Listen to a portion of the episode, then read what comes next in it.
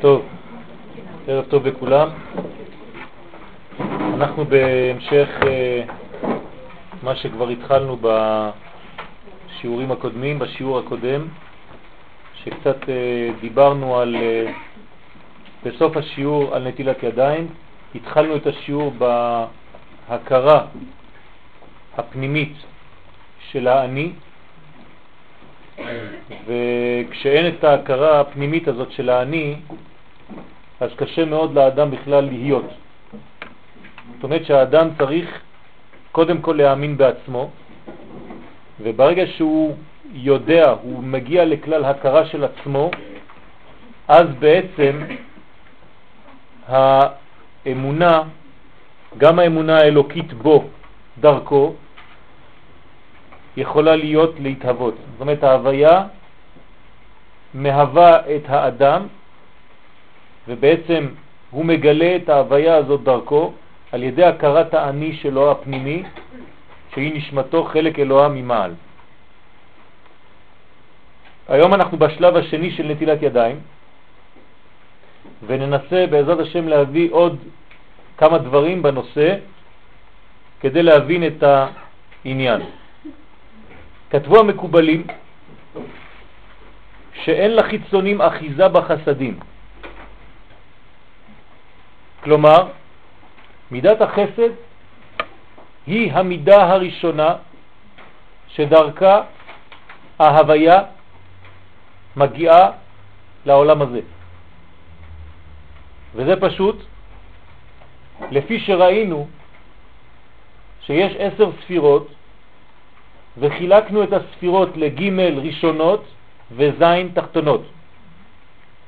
כלומר, הג' ראשונות נקראות מוחין, והז' תחתונות נקראות מידות. אנחנו לא תופסים את המוחין כל עוד והן לא עברו דרך המידות. כלומר, אני לא מסוגל לאחוז באור אם האור הזה לא יתלבש בלבוש, בכלי. הזין תחתונות הן המציאות של העולם שלנו. לכן יש שבע. שבע ספירות, שבע מידות, כל מידה מלשון מדים. המדים של האדם זה לבוש. זאת אומרת שכשהאדם מתלבש במידה, כשהנשמה, כשאני אומר האדם אני מתכוון לנשמה, מתלבש בלבוש, באדם, במידה, אז המידה מגלה את הפן הזה של הנשמה, או את הפן האחר של הנשמה, וזה עובר דרך המידות. אני חוזר, מוכין, חוכמה, בינה ודעת. מידות חסד, גבורה, תפארת, נצח, הוד, יסוד ומלכות. לפי זה, המעבר בין המוחים לתחילת העולם הזה, ההוויה, מתחיל בספירת חסד. זה אומר סוד גדול, שאם אין חסד, עולם חסד ייבנה, זה הפסוק, אם אין חסד, אי אפשר לגלות בכלל, להתחיל את העבודה של המוחים. אי אפשר לגלות לא חוכמה, לא בינה ולא דעת. ואנחנו, כבני אדם, צריכים להיות דומים ככל האפשר לבורא. מהו רחום? אף אתה רחום. אם הוא מתחיל את היחס שלו לעולם שלנו במידת החסד, אף אני חייב להתחיל את העבודה שלי, לא חשוב איפה, במידת החסד. אם אין לי חסד, אני בכלל לא יכול להתחיל לתפקד, אני לא בריא. הבריאות הנכונה הראשונה של האדם היא ספירת החסד. וכך נמדד האדם אם הוא קודם כל יודע להשפיע, לומד להשפיע. לא בתחילה של רצון לקבל. שהרי כתוב בפסוק בפירוש, שונא מתנות יחיה. כלומר, אם אתה רוצה לחיות, אם אתה רוצה חיים, אתה צריך לשנוא מתנות. אם אתה אוהב מתנות, אתה מתרחק מהחיים. כי אתה נשלט על ידי מישהו. כי כשנותנים לך מתנה, אתה לא אתה, אתה הוא דרכך. זאת אומרת שכשאני עושה דבר, אסור לי לקבל את זה במתנה, אלא אני צריך להיות אדם שקונה את מה שיש לי, שיש לי קניין בדבר הזה, כדי באמת למצוא מהדבר הזה את החיות. ולא שאחד שולט על השני, אם אין עצמאות, אין אפשרות לביטוי עצמי. לכן שונא מתנות יחיה. מי שאוהב מתנות מתרחק מהחיים, הוא צריך קניין. זה העבודה האמיתית של האדם. אני חוזר לעניין, כשהקדוש ברוך הוא מתייחס לעולם שלנו, הוא מתלבש במידות. ולכן יש לי רק שבעה ימים בשבוע כנגד כל מידה ומידה. יום ראשון כנגד מידת החסד, יום שני גבורה, שלישי תפארת, רביעי נצח, חמישי הוד, יום שישי יסוד, יום השבת מלכות ועלייה. כלומר, כל המציאות שלי בעולם הזה מתחיל מיום אחד, חסד. אם אין את המידה הראשונה חסד, אין גילוי. כך אצל האדם בדיוק. לדעת להשפיע, לא בגלל שאתה רוצה לתת לשני, אלא בגלל שאתה מחזיר את הסדר למקום. כשאנחנו נותנים צדקה, אנחנו לא נותנים צדקה כדי לתת למישהו בגלל שלי יש ולא אין, זה לא נכון. אני פשוט עושה צדק. צדקה מלשון צדק. זה בינתיים אצלי, אבל זה שייך לו. רק אני עכשיו מעביר לו את זה. אם אתה לא נותן את הצדקה, אתה לא עושה צדק. אתה מחוץ לסדר, אתה שומר את מה שלא שייך לך.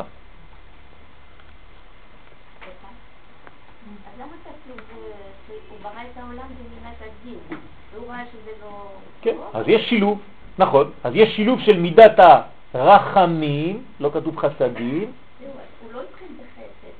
התחיל בחסד. עולם חסד ייבנה, ייבנה, ייבנה. זה לעתיד, זאת אומרת שהעניין האמיתי זה נתינה, אבל בינתיים שאנחנו לא מצליחים לעשות את העבודה כמו שצריך, אז יש דרגות. האמת שהחסד הוא לא המדרגה הכי גדולה, זה הדין. שהרי נברא העולם במידת הדין, זאת אומרת שזה הרצון הראשון של הבורא, שהעולם יהיה במידת הדין.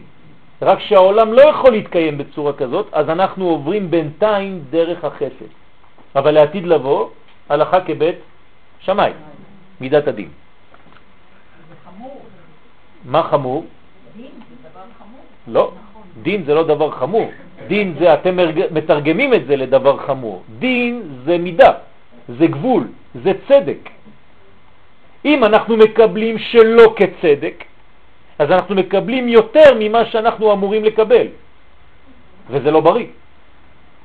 ברגע שאתה מקבל בדיוק ממה שאתה בנית, מהכלים שלך, זה הופך להיות דין אמיתי, וזה מה שרצה רבי עקיבא.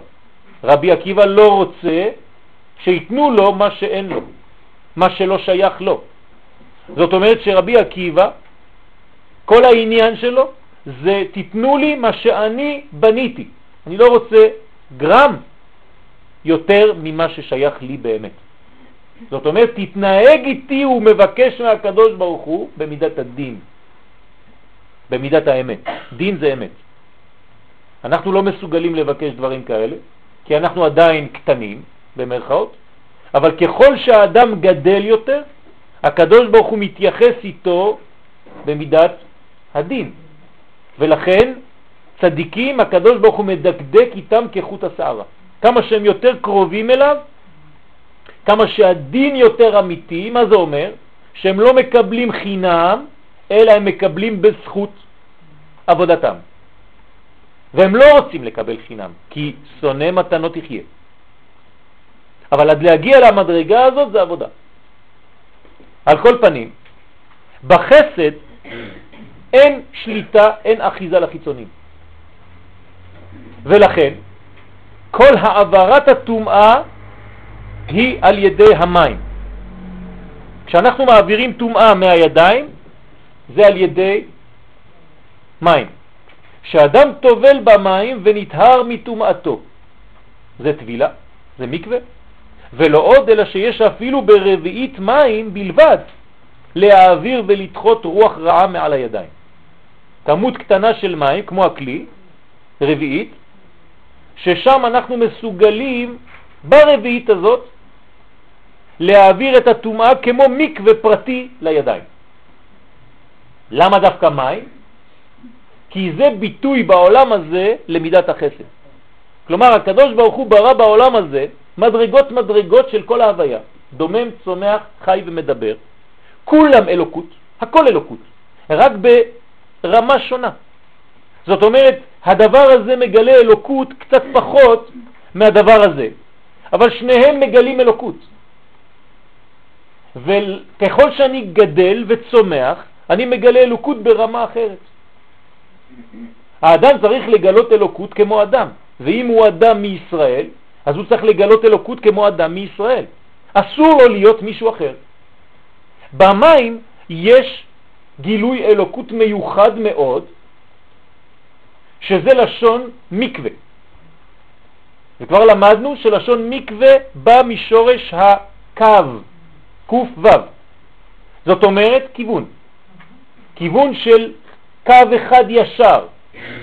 כלומר, קו של אור שמחבר אותי ומקווה אותי. זאת אומרת, נותן לי חיבור אל עצמי, אל המציאות האמצעית של כל המציאות שלי. וזה נקרא יקבו המים אל מקום אחד. יקבו מלשון מקווה, מלשון חיבור, מלשון להיות באמצע. ולכן כל המידות הן חייבות להיות מידות אמצעיות ולעולם לא קיצוניות. כלומר, כשאדם לומד תורה, הוא צריך לחבר את כל מה שיש לו בלימוד הזה. הוא לא צריך להיות רק שכלי בזמן הלימוד, אלא הוא צריך גם שכל, גם רגש, גם דמיון, כל מה שיש לו. כל הכלים, כל האיברים של הנשמה צריכים לפעול באותו זמן. נכון שיש אחד בעל הבית באותו זמן כי הוא שולט, אבל כל השאר עובדים ופועלים. אני לא יכול ללמוד תורה רק בשכל, ובאותו זמן אין לי רגש כי אני מטפל בשכל. זה לא נקרא איזון כי אני לא נמצא בנקודת אמצע. נקודת אמצע נקראת אמצע בגלל שהיא רחוקה באותו מרחק מכל הכיוונים ולכן אמצעות האדם, אמצעיות האדם היא האיזון האמיתי. אין מידה קיצונית. אסור שתהיה מידה קיצונית. מידה חייבת להיות אמצעית, דרך האמצע, דרך המלך שהולכת לכיוון המלכות. לכן אם האדם קמצן, הוא צריך להיות נדיב. נדיב זה לא קיצוני, זה רק האמצע. כי אם הוא יותר מנדיב הוא הופך להיות פזרן. וזה כבר סכנה. הוא נותן יותר ממה שיש לו, ממה שהוא צריך. ולכן כל מידה ומידה אנחנו צריכים לבנות אותה באמצע. המים יש להם תכונה מיוחדת של חסדים, של גילוי חסד בעולם, ולכן זה מעביר את כל הטומאה. איזה טומאה? הבאה לו על ידי השינה בלילה. ולכן מיד כשקמים בבוקר, הדבר הראשון זה נטילת ידיים אחרי מה שאמרנו ולמדנו כבר של מודה אני. זאת אומרת, הכרת האני, ומיד להוריד את כל מה שמיותר, את כל התאומה שלא שייכת לי בעצם, בגלל שהכרתי את האני, אני עכשיו מסוגל לראות איפה החלק שנקרא לילה, חושך, שלא שלי. ולכן אני נותן לשכבי בינה להבחין בין יום ובין לילה, זה לא אני, זה לא שייך לי. האני מצאתי אותו, לכן מיד אני צריך להוציא, להוריד ממני את המיותר. וזה מוריד את הטומאה. כל מה שחוסם אותי, טומאה מלשון אטימות, כן? וחסימות. והנה נוסיף בסייעתא דשמיא, שבעסק התורה צריך לייחד שם י' כו' ושם אדני.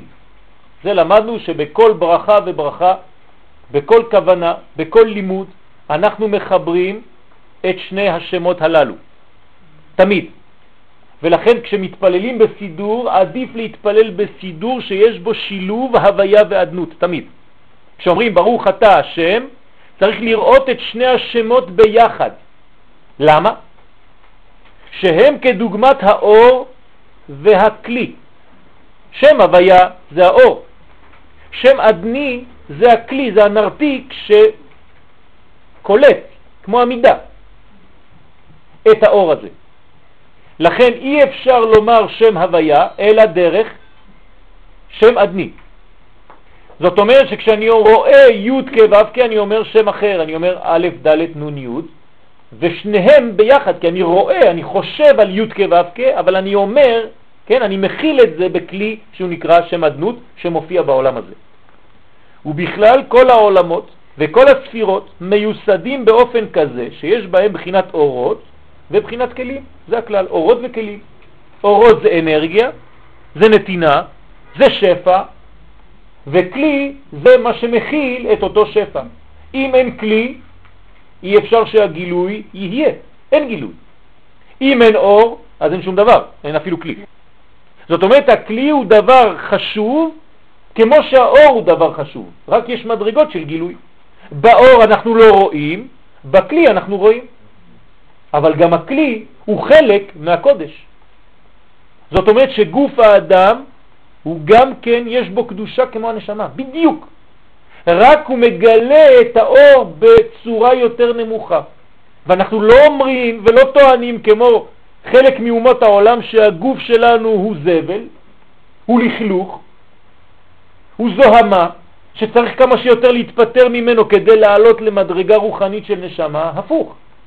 אנחנו אומרים ודוגלים דווקא בתחיית המתים, זאת אומרת שהנשמה נכנסת לתוך הגוף דווקא, ומחיה את הגוף ומגלה את האלוקות בתוך הגוף. יבוא כל בשר, לא גוף אפילו, רק בשר. רופא כל בשר הוא מפליא לעשות. הבשר של האדם זה המדרגה הכי ירודה, הכי נמוכה, כן, לכאורה, גם הבשר הזה צריך להגיע למדרגה של הכרה של האלוקות לבוא להשתחוות לפני השם. זה שהנשמה מבינה זה לא חידוש. שהגוף יבין זה חידוש. באוצות חיים כתב רבנו יוסף חיים זצ"ל, התורה נקראת מים, כמו שכתוב בתענית דף זין עמוד א', גם שמה, שמה המקור, התורה נמשלה למים, והיא מטהרת, כן, התורה הזאת, את האדם ודוחה מעליו כל מין טומאה אם הוא מוציא ומבטל לימוד התורה שלו בפה. מה אומר פה הרב? שכשאני לומד תורה, אני צריך להוציא את הלימוד שלי בפה. אני לא יכול ללמוד תורה כמו שאני קורא רומן. אני צריך לומר את המילים, לשמוע את עצמי לומד, בקול רם. למה? למה זה כל כך חשוב? הרי למדנו שבקומת הראש יש גם כן עשר ספירות, נכון? המחשבה הכי פנימית שלי זה כמו קטר. אחרי זה יש חוכמה, בינה, חסד, גבורה, תפארת, לא חשוב עכשיו, אני לא נכנס לכל האיברים, והסיום, איפה הוא? בפה. זאת אומרת שהמלכות, הגילוי, זה בפה. מלכות פה, תורה שבעל פה קרינן לה. כלומר, כל עוד והמחשבה לא יצאה דרך הפה, עוד לא הגעתי למלכות. ואם אני לומד תורה בעיניים, לא למדתי תורה. דרך אגב, התורה הזאת לא נשארת, היא נשכחת. רק תורה שיצאה בפה, אתה יכול לשחזר את התורה הזאת אפילו שנתיים לאחר מכן ולזכור את השיעור שנתת לפני שנתיים, או שלמדת. אם לא, זה יישאר כמה ימים. ואחרי זה כבר ילך, ואחרי זה תשמע את זה במקום אחר ותגיד, וואי, איזה חידושים, אבל כבר שמעת את זה, רק שכחת. והעיקר להוציא בפה. כי הפה הוא הכלי של הלומד, של הלימוד, הפנימי, הנבחן לאור ביחס אליו. זאת אומרת, הוא הכלי לעומת האור.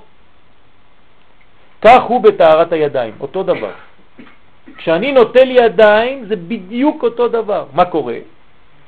בטהרת הידיים של האדם במים גשמיים, כן, מים מהברז, שצריך הדבר להיעשות על ידי כלי. זאת אומרת, אני לא יכול ליטול ידיים אם אין לי כלי, כי המים לא מתגלים אלא בכלי. והוא סוד החיבור של שני השמות. זה אותו דבר, זה כמו י' כו' ושם אדנות. שאחד כנגד האור, זה כמו המים, אז המים זה י' כו' והנטלה, הכלי, זה אדנות, שהוא השני הנרתיק, ולכן הכלי שנוטלים בו הידיים נקרא אצל חז"ל בשם אנטל, שהוא נטלה, כן, נטלה.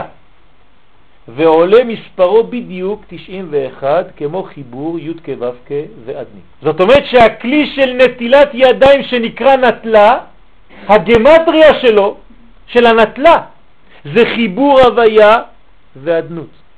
כלומר, אם אתה לא עושה נטילה דרך הכלי הזה, אתה לא מחבר הוויה עדנות, אז הוויה מרחפת, ועדנות מחכה שמישהו יבוא למלא. כן, זה, כן מי, ש, מי שעשה את החשבון, כן, אז הוא עולה ל-90, אבל זה יש את הכולל, תמיד הכולל זה המחבר את כולם. וכן מפורש בסידור רבנו הרשש. זאת אומרת, זה חידוש של הרשש, עליו השלום.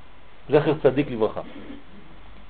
ובבן יהוידע הביא מדברי אריזל בעץ חיים, שער מ' פרק ח', אומר הארי הקדוש, שעיקר אחיזת הקליפות הוא בשלוש הספירות התחתונות שבכל עולם ועולם. אנחנו כבר למדנו את זה בצורה אחרת. אתם זוכרים במאבק של יעקב עם המלאך? כן, איפה המלאך פוגע? בחלק התחתון של יעקב. למה? כי שם הכי פשוט לאחוז, כי זה קרוב מאוד לתחתונים, לעולם הנמוך יותר, לקליפות.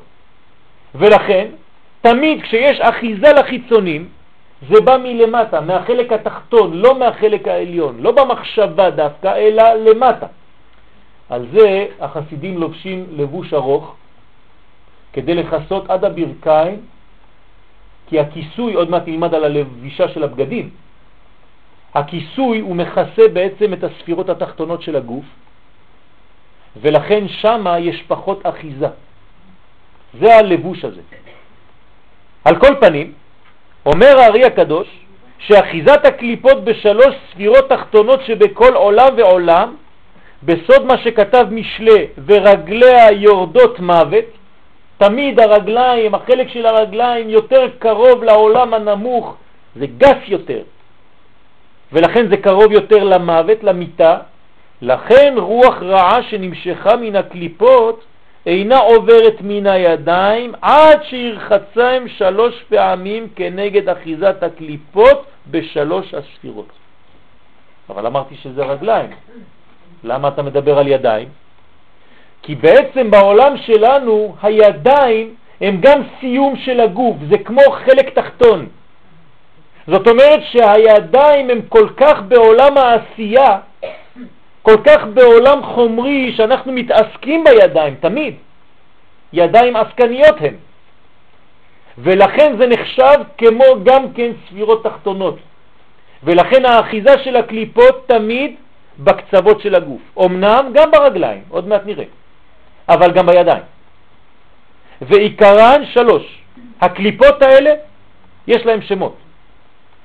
הראשונה נקראת רוח שערה, השנייה נקראת ענן גדול, והשלישית נקראת אש מתלקחת.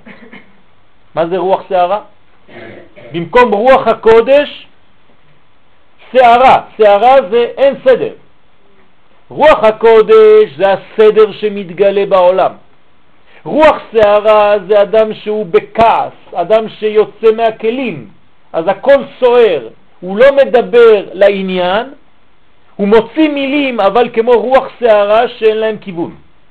וזה לוקח את הכל ומחלה את הכל, הורס את הכל. ענן גדול זה הקליפה השנייה, יש לה פונקציה אחרת. מה היא עושה? מסתירה, מכסה. ענן זה דבר שהוא חוצץ, שלא נותן לעבור. סקותה בענן לך מעבור תפילה. ככה אומר דוד המלך בתהילים, כשיש עננים התפילה לא עוברת. אני אגלה לכם סוד קטן. אם היה לכם פעם קרבה אצל צדיק שכתב לכם איזה קמיע או משהו, תדעו לכם שהוא לא יכול לכתוב את הקמיע אם יש עננים בשמיים. הוא חייב לכתוב אותו ביום בהיר, בגלל הדבר הזה. זה הקליפה השנייה. קליפה שלישית, אש מתלקחת. מה זה אש מתלקחת? יצר של עריות, יצר של קליפה שכמו אש מתעוררת אצל האדם ולא נותנת לו מנוחה, עד שהוא לא מתלקח ממש. כל מה שאמרתי עכשיו זה קיים בקדושה, להבדיל, כן? צריך רוח הקודש במקום רוח שערה, צריך ענן, גם משה כתוב ויבוא משה בתוך הענן, זה הענן של הקדושה, וצריך גם כן אש, אש של תורה. אש דת למו. התורה נקראת אש. וכנגד ג' קליפות אלו אנחנו רוצים לנקות בינתיים. אנחנו קמים מהשינה בלילה, ובשינה בלילה יש לנו את השלוש אלה שבאות. אדם שלא נוטל ידיים כשהוא מתעורר בבוקר, הוא נשאר עם הרשימו הזה של ג' הקליפות הללו. וכבר ראינו פעם שעברה שחז ושלום מי שנוגע בעיניים ובאוזניים ובראש ומגרד עם הידיים שלו לפני הנטילה, הוא פשוט סותם את עצמו לאורך כל היום. הוא לא יכול לראות כראוי, לא יכול לשמוע כראוי, אני לא מדבר על פיזית, כן? אני מדבר על מצב רוחני, שאדם סתום, אטום, אבל לא עשיתי שום דבר רע, סך הכל, כן? אז הזה לא מאפשר לך לדבר אפילו דבר תורה ביום. אתה סגור, אתה אטום, אתה תמה. וה... לא יאפשר לך לשמוע שום דבר תורה. זאת אומרת, אתה תשמע, תשמע קולות, אבל אתה לא תפנים, אתה, לא יהיה לך שמיעה של הבנה. והנגיעה בעיניים תמנע ממך מלראות את הדברים בגו, בפנימיות, בתוכן. אתה תראה דברים חיצוניים. אתה תראה חדשות ותאמין למה ששמעת, כי אתה לא תבין את הרקע הפנימי של הדברים.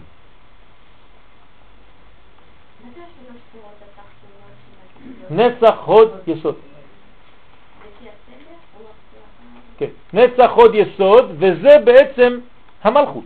כל המלכות זה נצח הוד יסוד. כי המלכות לט לה מגרמה כלום, אין לה מעצמה שום דבר, אלא מה שהיא מקבלת. לכן כשאנחנו אומרים נצח הוד יסוד, כאילו אמרנו מלכות, זה אותו דבר. כנגד ג' קליפות אלו צריך ליטול את הידיים ג' פעמים, זה לא מספיק, אתה פותח את הברז ועושה כאילו, כן? ליד, קרוב. זה לא קרוב, אין קרוב. או שאתה מדייק, או שזה כלום. ואז עוברת מהן רוח רע. זאת אומרת, זה התנאי, יש תנאי. ובכל אצבע יש שלושה פרקים, חוץ מהאגודל, שהוא סוד בפני עצמו. כנגד ספירת הקטר. אבל כל אצבע אחרת יש לה ג' פרקים. ולכן סוד הנטילה צריך להיעשות בדילוג של שלוש פעמים. אני לא יכול לעשות 1, 2, 3 ו-1, 2, 3. זאת אומרת שלוש פעמים על יד ימין ושלוש פעמים על יד שמאל? לא. אלא אחד, אחד, אחד, אחד, אחד, אחד. למה? בפעם הראשונה נשמטת הטומאה רק מן הפרק הסמוך לכף, זאת אומרת שאני מוריד את הטומאה מהחלק העליון עד לפה, ואז אני עובר ליד השנייה. בפעם השנייה מן הפרק פה עד לפה, ובפעם השלישית יוצא החוצה. למה צריך לעשות את הדברים בדילוג? כי הקליפה יש לה כוח פנימי שלא ניכנס אליו עכשיו, שהיא כביכול יודעת, היא מתרגלת. אז כל פעם שאתה רוצה לצאת מהמצב שחוסם, שאותם, אתה צריך לדלג, וזה מחזיר אותנו לפסח. פסח זה דילוג. פסח על בתי בני ישראל. זאת אומרת שתמיד כשיוצאים ממצרים, פה אני מדבר על מים, כן? על טומאה שאני צריך עם מים, דרך אגב מצרים זה כל השורש של המים, כבר למדנו שיעור, אני חייב בדילוג, וגם בגאולה האחרונה. כל דודי הנה זה בא, מדלג על הערים, מקפץ על הגבעות.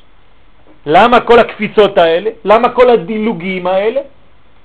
בגלל שהתאומה לא יכולה להתרחק בפעם אחת, אלא על ידי דילוגים. לא מתקיפים אותה בבת אחת, אלא בשלוש פעמים. שלוש התקפות. ולבסוף מן החלק האחרון, ואז יוצאת לגמרי כיוון שאין לה עוד מקום לחול עליו, אין לה מקום. אז היא, כל דבר צריך מקום. כמו בקדושה להבדיל, כשאמרנו שצריך י' כו' צריך שם בצד השני, להבדיל אלף הבדלות, אם אין לו מקום לחול עליו, הוא פשוט עולה. מה קורה כשהולכים למקווה? נכנסים למים והטומאה עולה. זאת אומרת, אם הכנסתי רגל למקווה, הטומאה כבר לא ברגל, היא עלתה. תדמיינו לעצמכם, אתם במים עד לפה, עד לצוואר, אין טומאה בכל החלק התחתון של הגוף ונשארה טומאה רק בראש. אני מכניס את הראש, הטומאה עולה, עולה, עולה, והיא נשארת בשערות. ולכן אם אין בלנית אצל האישה שבודקת שגם השערות נכנסו לתוך המים, הקליפה נשארת בשיער וכשהאישה יוצאת היא חוזרת לגוף. ולכן חשוב מאוד מאוד מאוד שכל השערות יהיו ממש מתחת למים, שהאישה ממש תיכנס. אני אומר אישה כי זה יותר חמור מאשר בשביל הגבר, וגם יותר קשה. כי, כי פשוט צריך לחזור למצב של עובר בתוך הבטן של האימא. ולכן התנוחה היא כמו תנוחה עוברית שהאדם מתקפל כמו פנקס וחוזר לתוך המים שבתוך הבטן של האימא ונולד מחדש. סליחה? כן, הראש שלו למטה רק בשלב של הלידה. כן? קצת לפני. אבל בזמן העיבור הוא קודם כל עם הראש למעלה, למעלה ואחרי זה הוא מתהפך. אנחנו נמצאים בעולם, כן? היציאה שלנו לעולם היא ממטה למעלה, אז אנחנו כבר הפוכים פה. זאת אומרת שבשבילנו היציאה זה תמיד כלפי מעלה. גם ביציאה שלנו בחיים. אם אני לא עולה במדרגה רוחנית, לא יצאתי ממצרים. לכן עולים לארץ, עולים לירושלים. ונראה להוסיף בסייעתא דשמיא שנטילה זו חשובה דווקא לאחר שקם מן השינה של הלילה. זה הכי חשוב, הנטילה הזאת. אחרי זה יש אפילו מקילים על ידי פתיחת ברז. אבל הנטילה הראשונה היא חשובה מאוד על ידי הנטלה. כי בלילה תנועת האיברים כבדה, כי האדם כמו מת. מחמת הסתר הדעת והחסד. אין התפשטות של חסדים. זאת אומרת שאין התפשטות לתוך הגוף של כל האנרגיה שנמצאת במחשבה. כי אז שולטת מידת הדין שהיא בבחינת מה שכתוב בתהילים למד, בערב ילין בכי. כן? בערב זה כמו בכי, ילין, הוא הולך לישון, בכי, כאילו הוא הולך לבכות. ועיקר הכבדות, זאת אומרת הכל כבד, עיקר הכבדות הוא על הידיים. למה? כי אתה כמו משותק, אתה לא עושה בלילה, אתה פשוט ישן. וכשאתה ישן אין לך עשייה, אתה לא נמצא בעשייה, אתה לא פועל. לכן הידיים, כל הכבדות זה על הידיים דווקא, בבחינת עצבון ידיים, עצבון ידיים, כן, העצבות של הידיים, או עצבים. הידיים משותקות, לא מסוגלות לפעול. וכשמתחדשת הרוח בבוקר, זה החזרה של הנשמה, האני, כן, מודה אני, האני חוזר, נעשים כבריאה חדשה, כאילו נולדתי מחדש, לכן אני צריך לברך על תחיית המתים, זה בדיוק מה שאנחנו אומרים, הנותן לפגרים מתים, להבחין בין יום ובין לילה, כן, לסך בינה, אז זה נעשה כבריאה חדשה, אז מתבטלת העצבות של הרוח ובמקומה מופיע ולבוקר רינה. זה המשך הפסוק. כן? בערב ילין בכי ולבוקר רינה. רינה זה כבר שיר, זה כבר לרנן, זה כבר לשמוח, זה כבר לפרוח. וחוזר הדופק של הלב, לא רק הדופק של, ה... של הלב, לא. אני מדבר על הדופק הפנימי, זאת אומרת, על הקצב של הרוחני שנמצא בי. כשהקדוש ברוך הוא נמצא בי, אז כתוב בשיר השירים, כל דודי דופק. כל דודי דופק. זה לא סתם פעימות של הלב, זה הקדוש ברוך הוא שנמצא בי שדופק כל רגע, והדפיקה, אם היינו יודעים, יש רפואה מאוד מיוחדת באריזל, כדי לדעת לפי דפיקת הלב איזה מחלה יש לאדם. לא צריך בכלל לבדוק שום דבר. שום בדיקת דם. רק לפי הדופק היו יודעים חכמים איזה מחלה יש לאדם ומה חסר לו בגוף. וכתוב בספרים הקדושים שיש עשרה מינים של דופק. וצריך להכיר את כולם כדי לדעת מה חסר לאדם. אדם שבקי בחוכמה הזאת יודע בדיוק מה חסר אצל האדם וכל דופק ודופק מביא את התשובה לרופא שמרפא אותו שיודע בדיוק איך אצלו כל דודי דופק. ומה הוא רוצה להגיד לי? מה הוא אומר? כל דודי דופק, פתחי לי. זה ההמשך של הפסוק. תפתח! אתה סתום! אתה סגור! וחוזר הדופק לסדרו הטבעי בכל האיברים. ועל ידי הנטילה נמשכת קדושה עליונה על הידיים ומי החסדים שהם בחינת הדעת בונים המלכות מחדש ועיקר בניינה הוא בסוד הידיים רמז לעשייה. זאת אומרת שכל ההתפשטות, כל הזרם מתחיל. זה תיקון הצינורות האמיתי. לפתוח את כל הברזים שהכל יזרום עד קצה האצבעות. זאת אומרת שאפילו שאני הולך לעשות משהו ב-10 בבוקר, זה משהו שהוא יוצא מהדעת וזורם בדיוק עד קצה האצבעות שלי. ולא דבר מנותק אם חז ושלום אין את הנטילה הזאת. כמובן זה לא רק דבר גשמי, זה לא סתם מים גשמיים, כי אין חיבור בין השורש לבין התוצאה, אז מה שאתה עושה בידיים שלך, חז ושלום הכל עקום. יוסף כתוב, כל אשר הוא עושה, השם מצליח בידו. זאת אומרת שהידיים הם רק אמצעי, הם רק כלי של הדעת. ואם הדעת פועל כמו שצריך, הידיים שלי עושות בדיוק מה שצריך. אני לא יכול לעשות תנועה שהיא לא נכונה. אז דיברתי עכשיו על הידיים, אבל הידיים זה רמז לעולם העשייה. זאת אומרת שכל העשייה שלי היא בדיוק לפי המתכון האלוקי. אני לא זז ימין ושמאל מעבר למידה. כלומר, אני לא יוצא מהתחום. ולכן אני אף פעם לא יכול להיות חולה. למה חולים? בגלל שאנחנו יוצאים מהתחום.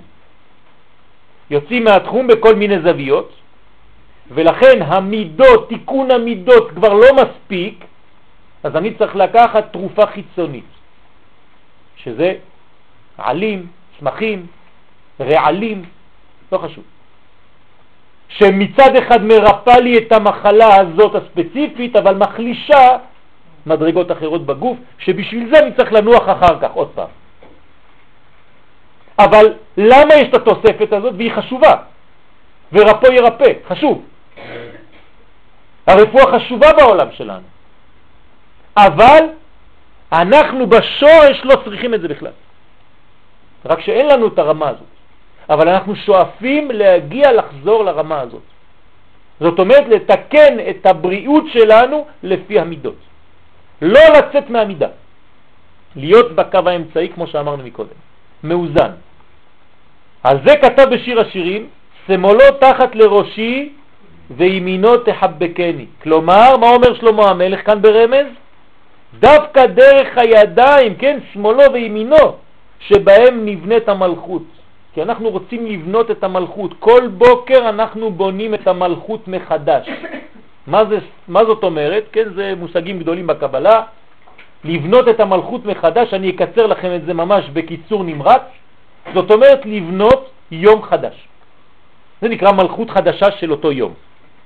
זאת אומרת גילוי, מלכות זה גילוי, גילוי חדש של הקדוש ברוך הוא בעולם בשביל היום הזה.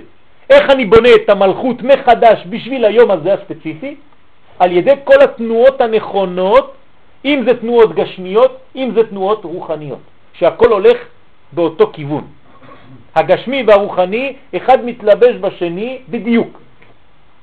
וניתן לקשר הדברים אלו למה שכתבו חז"ל במסכת ברכות דף ט"ו, עמוד א', אמר רבי יוחנן, הרוצה שיקבל עליו עול מלכות שמיים שלמה, מי שרוצה באמת לקבל עליו עול מלכות שמיים וישלם בזה, יפנה, זאת אומרת ילך לשירותים, ויטול ידיו, הגמרא מתעסקת בדברים כאלה, כן? ויניח תפילין, זה בשביל הגברים, ויקרא קריאת שמה ויתפלל. זאת אומרת, כל הדברים האלה מביאים על האדם עול מלכות שמיים שלמה. כלומר, לא אוכלים לפני התפילה, זה בשביל הגברים. לא עושים שום דבר לפני כל הסדר המיוחד הזה, שהוא סדר של חיים, פשוט מאוד. ונראה לומר, בסייעתא דשמיא, שעיקר שלמותה של המלכות הוא על ידי הכנעת הרע וגירוש הקליפות הנאחזות בקדושה. כמה שאני מסלק יותר ממני את מה שזר לחיים שלי, כמה שאני יותר מסוגל, כן? יש לי יותר אפשרות, יותר סיכוי להגיע לאור, כי אני מסלק את מה שמפריע לי. רוב הזמן כבר למדנו על זה, אנחנו מטפלים בחיים שלנו רק לסלק דברים שמפריעים. אנחנו אפילו לא התחלנו לעבוד. אתה רק מטפל כל היום בסידור של בעיות. עוד לא התחלת אפילו לטפל באמת, כי אנחנו לא שומרים על הסדר. יש סדרים. חז"ל בזבזו דיו וכתב ומחשבה כדי לומר לנו, תראה איך אדוני אתה קם בבוקר, עד כדי כך שנראה שאפילו לקשור את השרוך של הנעליים, הם הלכו לטפל בזה. מה אכפת להם? ומה אכפת להקדוש ברוך הוא איך אני נועל את הנעליים שלי? אלא שזה בשבילי. אם אני מקיים ושומר על הסדר שלי כאן בעולם הזה לפי הסדר האלוקי שמופיע, אז הכל הופך להיות בריא, הכל הופך להיות שלם. אם אני חושב שזה לא כל כך חשוב, כי ברציונל שלי זה לא נראה לי דברים חשובים, העיקר המחשבה האלוקית, אז כמובן שאני יוצא מהסדר. והוא סוד מה שכתוב במשלה, הגו סיגים מכסף, כן, ויצא לצורף כלים. הגו רשע לפני מלך ויכון בחסד כסאו. כך אומר שלמה המלך. מה הוא רוצה לומר לנו? כשהבירור נעשה, מופיע החסד שהוא הכיסא, שעליו יושב מלכו של עולם כביכול. זאת אומרת, כל עוד ואין חסד, אין מקום, אין גילוי, אפשרות של גילוי של הבורא. אמרנו, אדם שלא מתחיל את הפעולה שלו בחיים, עכשיו אנחנו מטפלים בבוקר, זה כמו חיים חדשים כל בוקר. במה אני נוגע? במים, חסד. הדבר הראשון, הנגיעה הראשונה שלך עם המציאות החדשה של היום, תיגע בחסד. וזה מלמד אותנו גם ברובד יותר עמוק. קודם כל, תלמד לתת. קודם כל תלמד להשפיע. תיגע במים, זה יביא לך ברכה. כמו שנאמר בתהילים, עולם חסד ייבנה. אתה רוצה לבנות, אתה צריך להתחיל במדרגה הזאת. במדרגה של נתינה, במדרגה שהיא השפעה לזולת. אם אתה לא מצליח לכאוב את כאבו של חברך, כן, עם ישראל, אתה לא עדיין באיזון הנכון. אם אתה שמח כשהחבר שלך נופל חז ושלום, אתה לא בריא, אתה חולה. יש מחלה, צריך לרפא את המחלה הזאת, זה נקראת גלות. הולכים לגלות כדי לרפא את המחלה הזאת, בדיוק. כשיש מחלה כזאת והיא גדולה מאוד, יש גלות, יש חורבן בית המקדש. זה בדיוק החורבן. והגאולה זה כשמרפאים את המחלה הזאת. והמחלה הזאת צריך לרפא אותה על ידי נגיעה בחסד. דרך אגב, חסד נקרא גם אהבה. ולכן אברהם אבינו הוא הראשון, הוא חסד.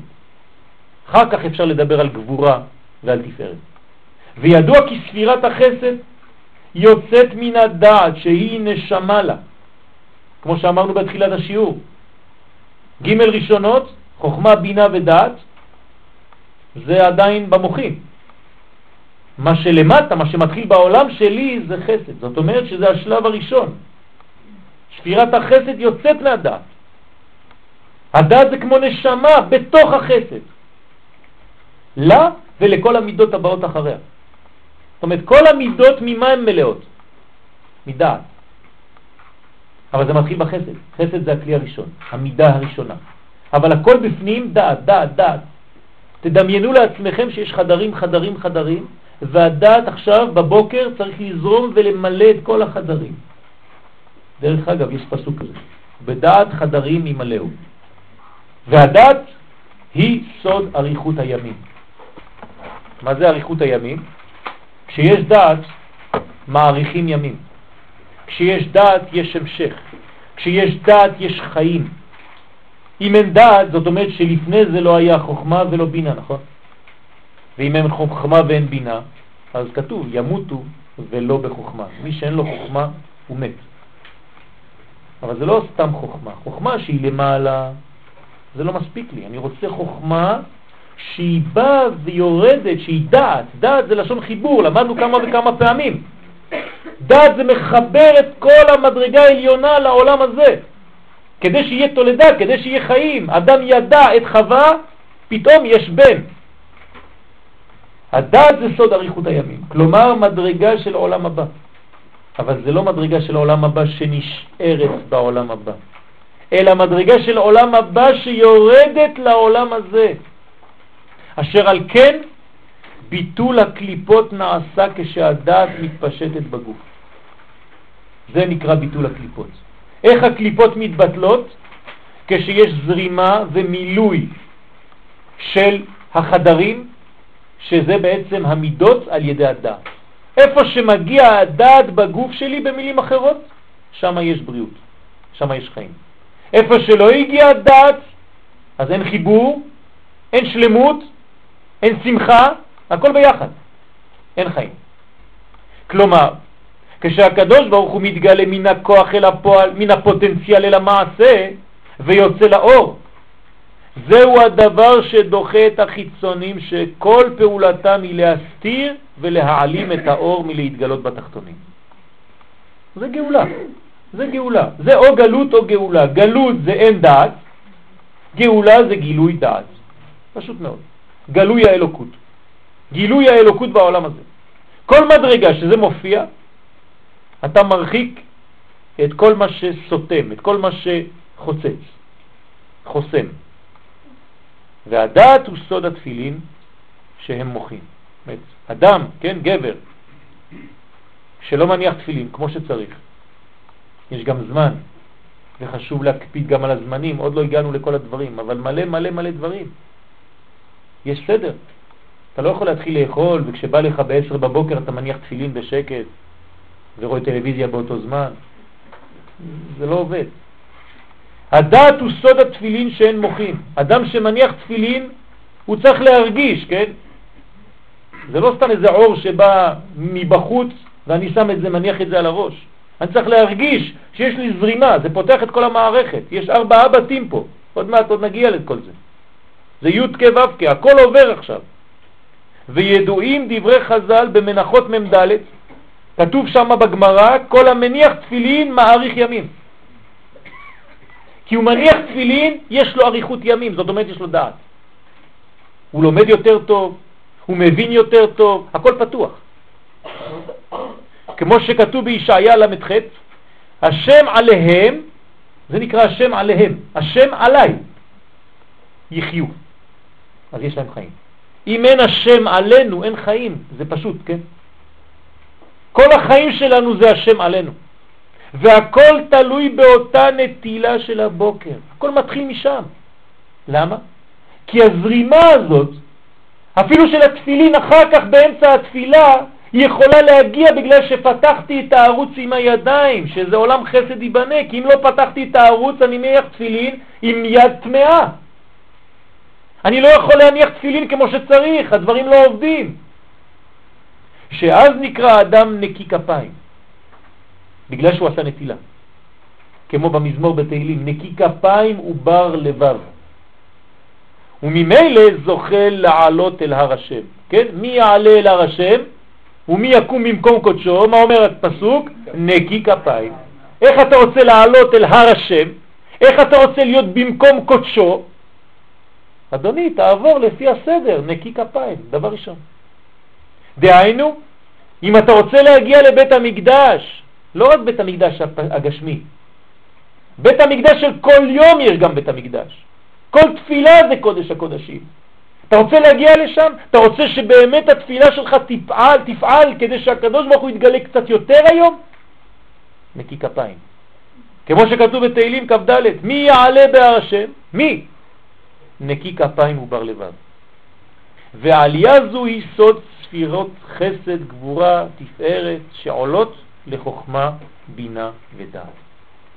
כן? חסד, גבורה, תפארת שעולים למעלה. מי שכבר למד קצת כוונות, בעמידה, כשאנחנו אומרים אלוהי אברהם, אלוהי יצחק ואלוהי יעקב, זה לא חסד, גבורה, תפארת. זה חוכמה, בינה ודעת. אנחנו לא אומרים אברהם, יצחק ויעקב, אנחנו אומרים אלוהי אברהם. זאת אומרת שזו מדרגה שהיא למעלה מאברהם. אברהם זה חסד, אבל אלוהי אברהם זה חוכמה. יצחק זה גבורה, אבל אלוהי יצחק זה בינה. יעקב זה תפארת, אבל אלוהי יעקב זה דעת. ואז הוא מקבל מוחים. וקודם הנתינה, הנטילה, הנ"ל, אסרו חכמים לגעת בפה, בחותם, בעיניים, באוזניים, שהם שבעה נרות, זה נרות, כל זה נרות, המוכנים לקבל את אור הפנים, את אור הפנים, שהוא השכל. חז ושלום, או שאני סוגר נרות, או שאני פותח את הערוצים. ואם הידיים עדיין בטומאתן מן הלילה, לא יכולים לקבל את האור כי עניין הידיים הוא עניין הקבלה כידוע. אני לא יכול לקבל עם הקבלה שלי, כל הידיים זה קבלה, במה אתה מקבל? בידיים. אבל אתה סוגר את הקבלה הזאת בגלל שהידיים לא מוכנות לקבל, הן לא טהורות. אז כל הקבלה סגורה. והוא סוד מה שכתוב בתהילים קמ"ה, פותח את ידיך, הוא מצביע. מה זה פותח את ידיך? אנחנו מתרגמים פותח ככה, נכון? אתם מבינים עכשיו מה זה פותח? תפתח את הערוץ של הידיים. אז מה זה ידיך לפי זה? זה לא סתם ידיים, אלא זה פותח את יודיך, לפתוח את היוד, כי יד זה יוד. פותח את ידיך זה פותח את היודים. לפתוח את היוד שנמצא בפנים, שזה עדיין גרעין. מה זה יוד? נקודה. זה חוכמה, אני צריך לפתוח את זה. איך אני אפתח את זה? אם אני לא מטהר את המעבר, אני לא יכול לפתוח שום דבר, הקדוש ברוך הוא לא מעביר את הדברים במקום תמה, חד ושלום. זה נקרא פותח את ידיך. אתה רוצה לשמוע חדשות, אתה פותח רדיו. אתה רוצה לשמוע קדושה, אתה פותח את הידיים. איך פותחים את הידיים? על ידי הכלי ונטילה בסירוגין שלוש שלוש. וכל האיסורים שבאים על האדם, תדעו לכם, הם בגלל חסרון הדעת. כשאין דעת יש איסורים על האדם חס ושלום. כי מי שקנה דעת נמצא בחיבור, כן, דעת זה חיבור, שהוא הפך הגלות. מה זה גלות? פיזור. אדם שיש לו דעת הוא תמיד בחיבור, הוא תמיד באיזון, הוא לא לא קצה הזה ולא לקצה הזה, הוא תמיד באמצע שהוא באותו מרחק. הוא המגלה את האלוקות בעולם הזה, רק האמצע מגלה את קודשא הוא, רק האמצע. זה נקרא הפך הגלות, שהוא פיזור ופירוט כידוע. כמו שכתוב בישעיה ה', לכן גלה עמי. מה אומר ישעיה הנביא? למה את הגלות של עם ישראל? מבלי דעת, בגלל שלא היה להם דעת. שלא היה להם חיבור, לא עם אחרים ולא עם עצמם. זה חושך, זה לילה, שהכל מפוזר. וזו בדיוק בחינת השינה, שהיא כאמור הסתלקות הדעת. כשאתה הולך לישון, הדעת מסתלקת, בחינת לילה וחושך. ולהפך, או היום, הוא הדעת, כמו שכתוב בתהילים כ"ז, השם אורי וישעי. זאת אומרת ישועה בגלל שיש אור. ועוד בק"י"ח, אל השם ויער לנו. עניין של אור. אל השם ויער לנו. ברגע שאני באור אני בחיבור, הקדוש ברוך הוא מתגלה. ואם אין דעת, אז תולים החיים רק בטבע ובמזלות. מי שאין לו דעת, אין לו דעת תורה. כשאני אומר דעת עכשיו, זה לא איזה מהנדס. אני מדבר על דעת תורה, על דעת של קודשא בריחו, על לימוד. מי שאין לו את זה, אז במה הוא תולה את החיים שלו? רק ברציונל, רק בטבע, רק בשכל האנושי, רק במזלות. וזה הדבר מוליד צער, חס ושלום. האדם הוא תמיד בפחד, תמיד בצער. זה מצרים, מצרים זה מזלות, כוכבים. כי ישיבה בקרבת עובדי כוכבים ומזלות, מי שיושב ב... ב... אצל אנשים כאלה, עם אנשים כאלה, במציאות כזאת, משפיע על איש ישראל להורידו ממדרגתו המקורית שהיא למעלה מן הטבע. הוא יורד למדרגה מתחת לטבע, והוא, ישראל, למעלה מן הטבע. לכן אסור לנו לגור בחו"ל. אצל עובדי כוכבים ומזלות, כי אנחנו מושפעים על ידי כל הכוחות האלה של הטבע, ואנחנו לא מתייחסים לחיים שלנו בשורש ישראל סבא, שהוא למעלה מן הטבע, אלא מתחת לכוכבים. אברהם אבינו כתוב עליו ויוצא אותו החוצה, ואחר כך הוא אומר לו הבט. בעברית להביט זה לא ממטה למעלה, זה ממעלה למטה. זה נקרא הבט, הוא ספור הכוכבים. זאת אומרת שכשהקדוש ברוך הוא מוציא את אברהם, מאיפה הוא מוציא אותו? לא מהאוהל. הוא מוציא אותו מהשליטה של הכוכבים והמזלות ושם אותו במציאות הרבה יותר עליונה, למעלה מן המזלות. וזו ממש הגלות שעם ישראל נמצא מפוזר אצל עובדי כוכבים ומזלות, וחי בקרבתם חז ושלום, ונשפע מהם. אבל כשהקדוש ברוך הוא רוצה להושיעם, אזי ממשיך עליהם השגחתו העליונה ומעלה אותם למקומם האמיתי שהוא למעלה מהכוכבים. והוא סוד מה שכתוב בבראשית ט"ו, ויוצא אותו החוצה. זה נקרא עניין של יציאה החוצה. הנאמר באברהם, כי כשהיה תחת שליטת המזלות, אברהם אבינו בהתחלה, לא היה יכול להוליד. למה אין לו ילדים לאברהם אבינו בהתחלה? לא בגלל שקוראים לו אברהם או אברהם, הוא פשוט תחת המזל, תחת שליטת המזלות. ונראה כאילו אין מנוס, סתום, אי אפשר. הנה המזל אומר שאין, אין, נגמר, זה כתוב. וזה נכון, זה אמיתי, יש שליטה למזלות.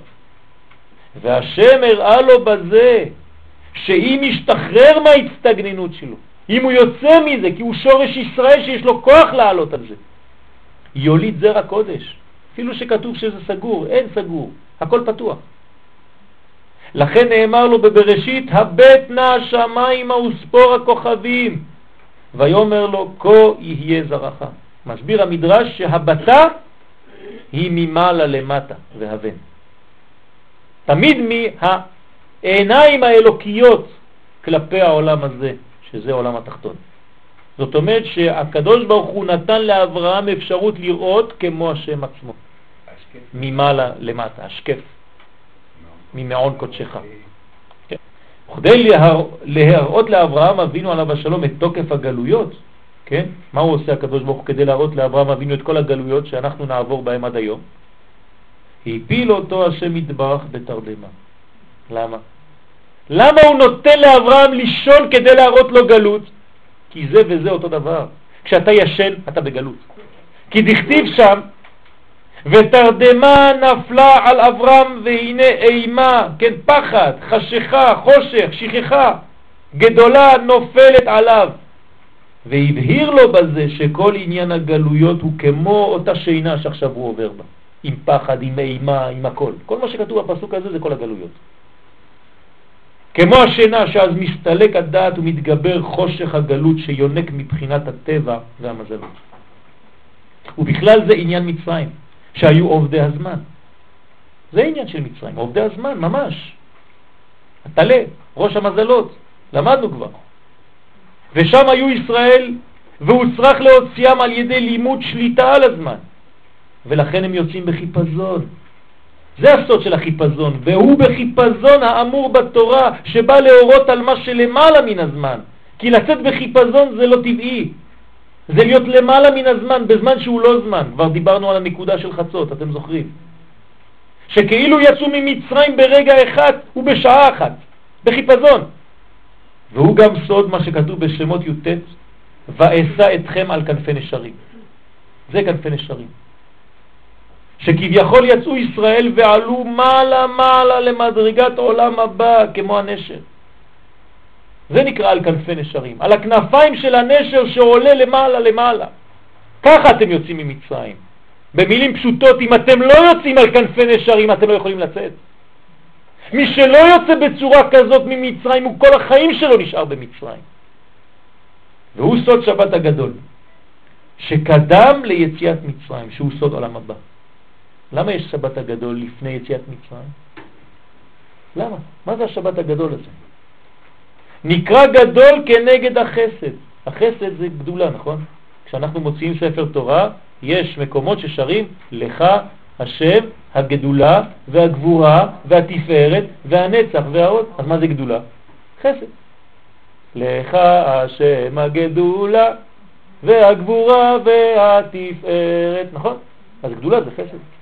זאת אומרת שכשאנחנו יוצאים, כן, גדול קודם כל, שבת הגדול, אם אין שבת לפני פסח, לפני יציאת מצרים, שהוא נקרא חסד, שבת החסד, זה נקרא שבת הגדול, לא שהוא גדול, כן? הוא שבת החסד. כלומר, אתה רוצה לצאת ממצרים, אדוני, גברת? תעבור קודם כל דרך תחנה שנקרא שבת החסד. תלמד חסד, ואז אתה יוצא ממצרים. אני לא מדבר על ארץ, אני מדבר על החיים שלנו פה כולם. כנגד החסד שהתגלה בו, גדולה. והוא כדוגמת מי החסד שבנטילת הידיים. אני חוזר לנטילת ידיים, זה אותו עניין, רק אני עושה סיבוב כדי להראות לכם מאיפה באים המים האלה. מאיפה בא משה? מן המים נשיתיו. זאת אומרת, משה יכול להיות הגואל של ישראל בגלל שהוא בעצמו יוצא מן המים. השם שלו זה משוי. זאת אומרת שהוא מים. כל כולו מים, כל כולו חסד, לכן הוא יכול לגאול את ישראל. שעל ידי המים ההם יוצאים מן הגלות לחירות, לחירות עולם, בהשגחה שנמשכת מכוח השבת, שבת הגדול, שבת של החסדים. וגם זמן יציאתם משם היה מקוון בעת אשר שלט בתוקף ראש המזלות. זאת אומרת בחודש ניסן, שזה הראש של כל המזלות, וב-14, 15 ביום הזה, שזה שליטת המזל הוא הכי גבוה. שמה הקדוש ברוך הוא אומר, אני רוצה בדיוק שם להוציא אתכם, להראות לכם שכל ה... הראשון של כל המזלות לא שווה כלום בשבילי. שם אני רוצה להראות לכם איך אני, הקדוש ברוך הוא מסדר את סדר העולם, למעלה מן הטבע בשבילכם ישראל. כל זאת כסימן מובהק לשידוד המערכות והפיכת הכבדות והעצלות של הלילה כן?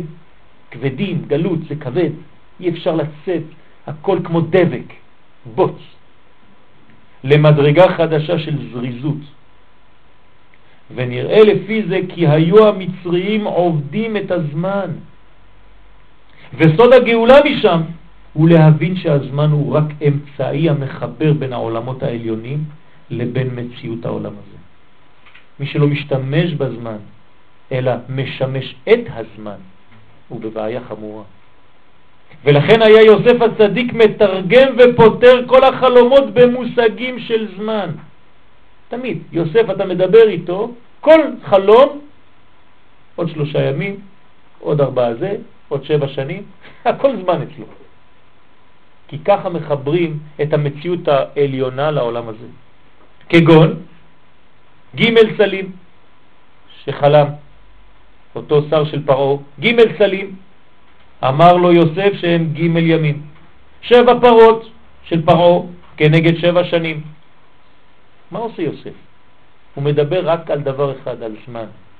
זאת אומרת, אני לא משמש את הזמן, אלא אני משתמש בזמן. אני עושה מה שאני רוצה עם הרוחני דרך הזמן. וממנו ניתן ללמוד איך היה תופר עולם החלום שהוא מעולם הבא עם עולם הזה, על ידי קשר זמן. תופר, בין פורת יוסף, בין תופר יוסף. זה נקרא פתרון. פתרון זה לתפור.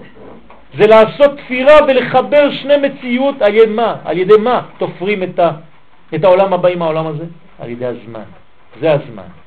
מי שקצת למד יותר בפנימיות, כן? כמה זה בגמטריה הזמן? 97. 97 זה שילוב, אני אומר את זה בשביל מי שכבר למד, של מה ובן. זאת אומרת שזה שם הוויה ושם אדנות. מה הוא בן? זה, זה עיר אנפין ומלכות. זה בסוגריים למי שכבר יודע.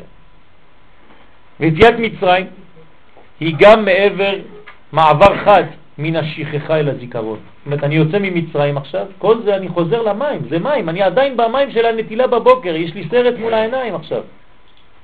יש סרט שלם בנטילה הזאת.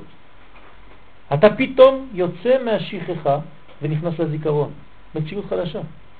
וזה שאמר, שנאמר תמיד בשמות, זכור את היום הזה אשר יצאתם ממצרים. מה זה זכור? זכור, זכור, תמיד זכור. פשוט אתה נכנס לזיכרון, יצאת מהשכחה. על כן, תכף כשנאור משינתו, מיד כשאתה קם מהמיטה שלך, מיד ייטול ידיו במים. מהר. שהרי הידיים מסמלות את חוכמת הטבע. הנה, כל הטבע זה בידיים. אני רוצה להיות למעלה מן הטבע, אני צריך מים של חסדים שבאים מן הדעת העליון. ועיקר התגברות הסטרא אחרא בשעת השינה היא עליהם דווקא, כמו שכתוב בזוהר הקדוש בפרשת וישב. וכתבו חז"ל שיש בד... בידיים חטא פרקים, 28 פרקים, כן? והם כנגד חטא עטוון, הם כנגד 28, שזה כוח, כ"ח, כוח, עטוון, אותיות שבמעשה בראשית, הנזכרות בפסוק הראשון שבתורה. כתבתי לכם את הפסוק בדיוק כפי שהוא נכתב בתורה, תספרו, יש 28 אותיות, בדיוק. בראשית ברא אלוהים את השמיים ואת הארץ, כמו שזה כתוב פה, שבאותיות אלו נבראו השמיים והארץ. מה זאת אומרת? שהקדוש ברוך הוא ברא את העולם כביכול על ידי הידיים, על ידי 28 פרקים. והוא נתן לי ידיים בעולם הזה, גשמיות, ואני צריך להיזהר, זה כלי של קודש הדבר הזה. מה אני עושה עם זה? בבחינת מה שכתוב בישעיה, מ"ח, אף ידי יסדה ארץ וימיני טיפחה שמיים. זאת אומרת, הקדוש ברוך הוא, הידיים שלו עשו את הארץ. הימין שלו עשתה את השמיים.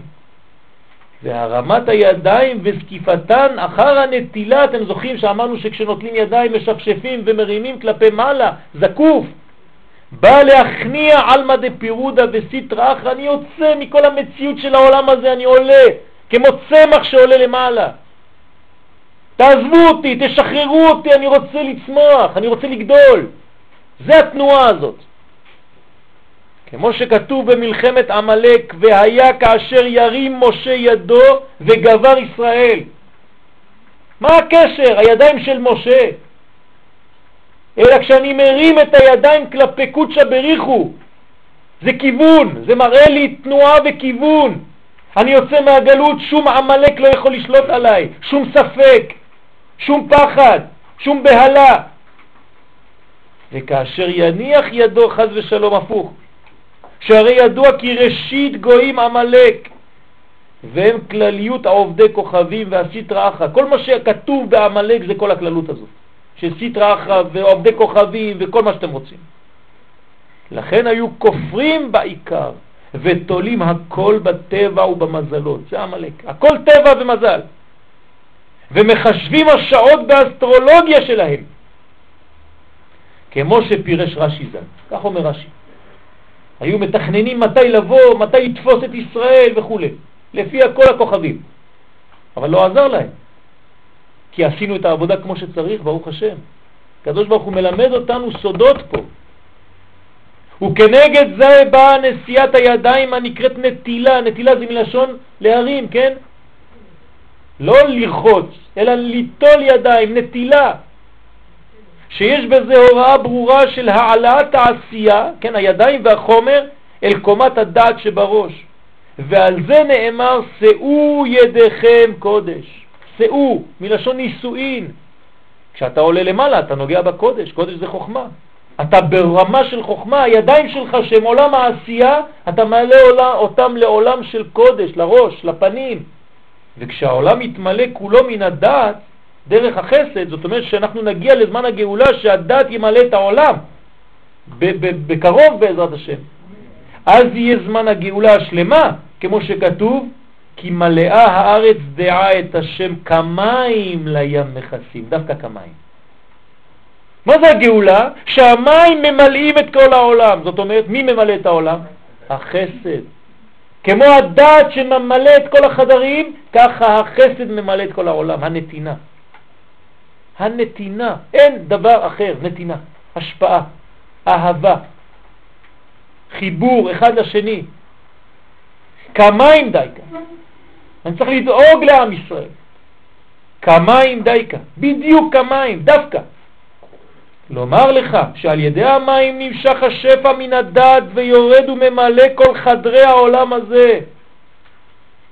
כמו שכתוב במשלי כ"ד, זה הפסוק שאמרתי לכם מקודם, ובדעת חדרים ימלאו. ממלא את כל החדרים. כל הון יקר ונעים.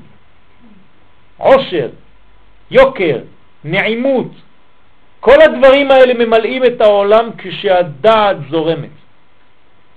ומתאחדים כל העולמות, כן, כי זה דעת, זה מחבר, מתאחדים כל העולמות בגילוי השגחתו יתברך, שהיא הפך התלות בכוכבים ובמזלות. זאת אומרת, אני מבין, אני מגיע להכרה מיהו האחד.